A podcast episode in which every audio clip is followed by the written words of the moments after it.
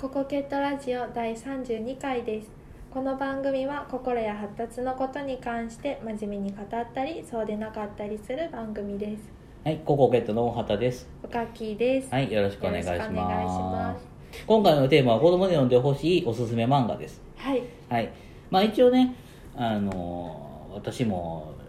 臨床心理士の端くれのどっかにいるとは思うんで、まあ心理の専門として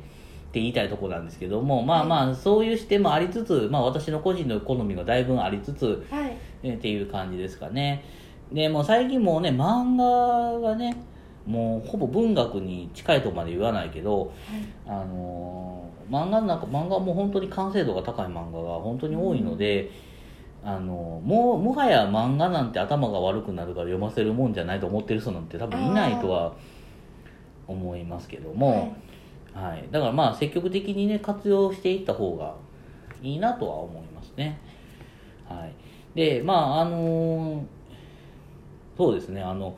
ちっちゃい頃におかっきーさんはなんか親から勧められて読んだ漫画とかあります？大人がや読んでほしくて読んだとか。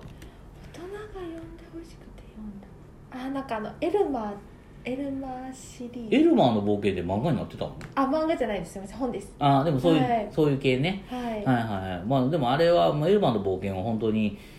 どの時代の子でも読んでほしいですよね。そのハリー・ポッターもいいとは思うけど、うん。ハリー・ポッター長いですもんね。ちょっとなかなか手が出なかったです、あのハリー・ポッターが翻訳されてあの日本に来た時にえっ、と毎毎 1, 1年1年に1冊ぐらいずっと出て行ってた時にあこれをまとめて読める世代の子がこう後々にねはい。現れてこれが面白いと思った瞬間に最後まで読める子たちがいるのはすごい羨ましいなと思ってて読んでたけど、はい。あのとてもいいそれをなんていうかなそれ全部揃った時にとてもいいからこれを1冊か1巻から全部読み直しなさいって言われたら これはでもちょっと子供にとってはしんどいやろうなってハマったらね、はい。それはまだこの世界に入れるんやっていううん。のがねありますけどそういうので言うとねエルマーの冒険は短くてするなと思います、あのそういうので言うと日本で言うとねあの、まあ、ちょっと漫画と離れるけど、まあ、ずっこけ3人組シリーズっていうのがあってあ懐かしい。はい。でこの、ね、作者の方が最近お亡くなりになられたっていうニュースが、はい。えー、と出たあったんですけどもあのそれがねすごい誰だって読むうん。結構の漫画としてありましたよね。はい。あれ読んだことあります？なかなか内容はもう覚えてないまあですよ、そうですよね。で僕はそのずっこけ3人組をみんなが見てる中で僕は全然違うあの同じような世代の作者が書いた「えー、とそれいけバカラッチ隊」っていう本があって。はい、ほとんどそっちは読まないけど、あのその本をすごく読むのが好きではい。読んでた。で読んでる時にあもうこのページでここでこの世界が終わってしまうんやなっていうすごい寂しさを覚えたことがあってあーはい。ああこのまバカラッチのこの村から僕はもういなくなるんだなって思いながら読んでたことがありますけどまあそんな体験っていうのもねすごい、うん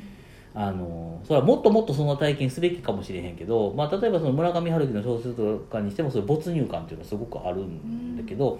あのなんかそういうのもすごくいいなとは思うんでね。でも最近の本を読まない子とかあのもうもうもうちょっと言うと漫画を読まない子も結構いたりしてはい。あのそういう子たちを見るとなんかもったいないなって思うので、なんかちょっとその面白さを伝えてあげたいなという気もするんですよね。はいで国語の教科書であの小説を読むじゃないですか。はいでまあ、あれも中途半端で終わるからもう って思うけど あのでもそこでもちょっとずつやってるけどでもまあなんていうかなこれあのすごい小説の好きな先生が楽しそうに教えてくれるかによっか、それとも淡々と教えはるかでうんその後の文学というかそのそこに対する興味っていうのは全然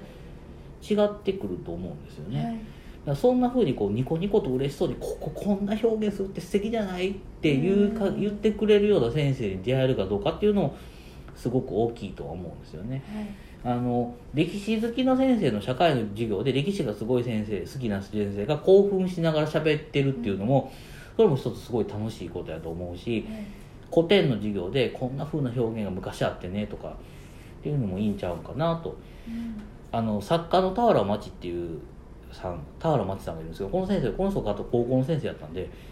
ちょっとたまに自分の作品紹介したり、うん。こんな風に思ってたって素敵じゃないみたいな話をしてたりして。へだからそんなこともすごく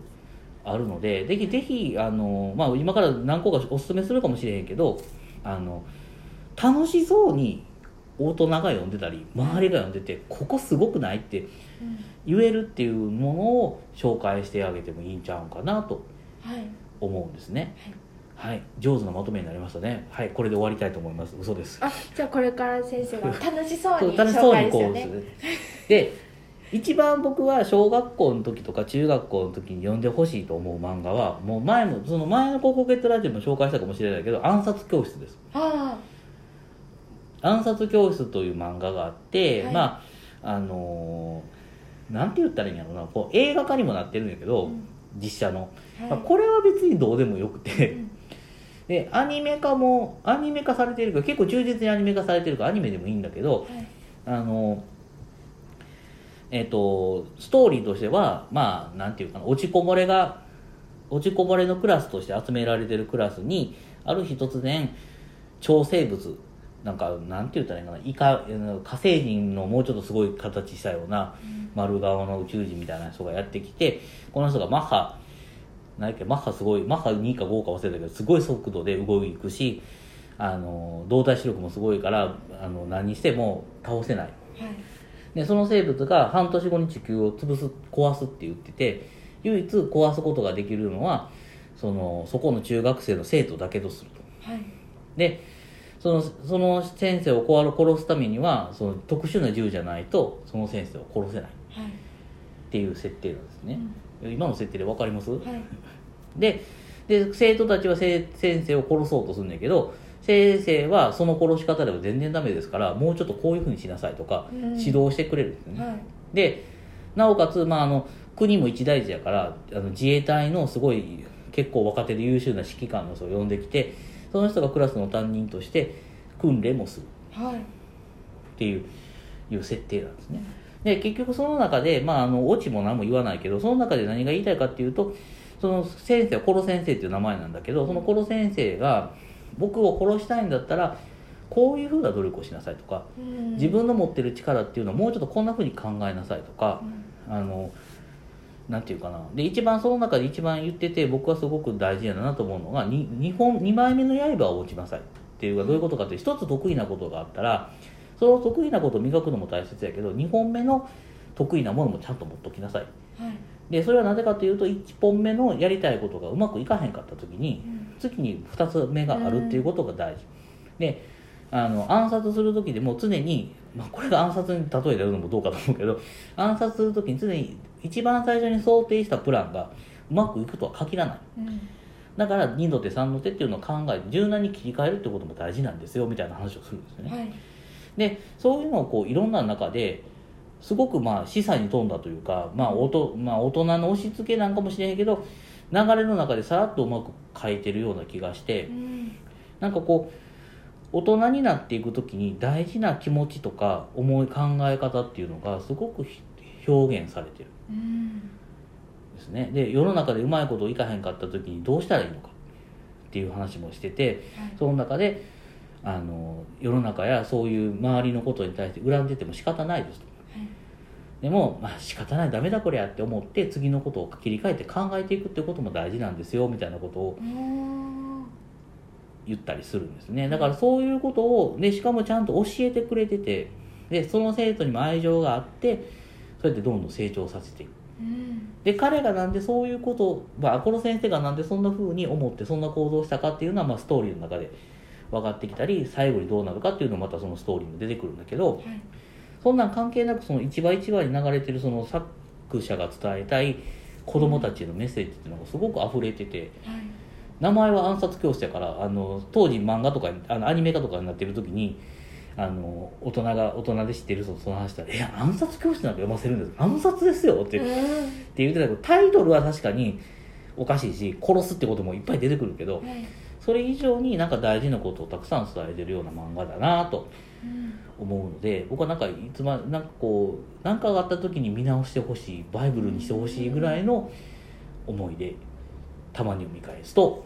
面白いんですけど、はい。はい、どうですか？今聞いてみて読みたくなりました？読みたくなりました。だからすごくあ楽しそうですし。ちょっとあの表情が見えないんですけどラジオだったら。三国志以来の 生き生きと。生き生きと、ではい。も本当言葉一つ一つがすごく重みがあってうん、刺さりますよね、だと思うんです。まあその人もいろんな影響を受けたのを表現してるんかもしれないけどでもやっぱりなんかこう堅苦しい本で学ぶことも大事なんやけど、まあ、たまにはそういうところから読む。で大切なのはそう読み取る力っていうのもたあの鍛えていかなあかんからはい。なんかやっぱりそうやって一緒に読んでどう思ったとかこのコマどう思うとかっていうのもあってもいいんかな。漫画を読み取る読解力っていうのもそろそろ誰かが教えていく時期になってるのかなともうん。思ったりもします。はい、というわけで今回はこれで終わりたいと思います。はい、ありがとうございありがましたとうござ。いました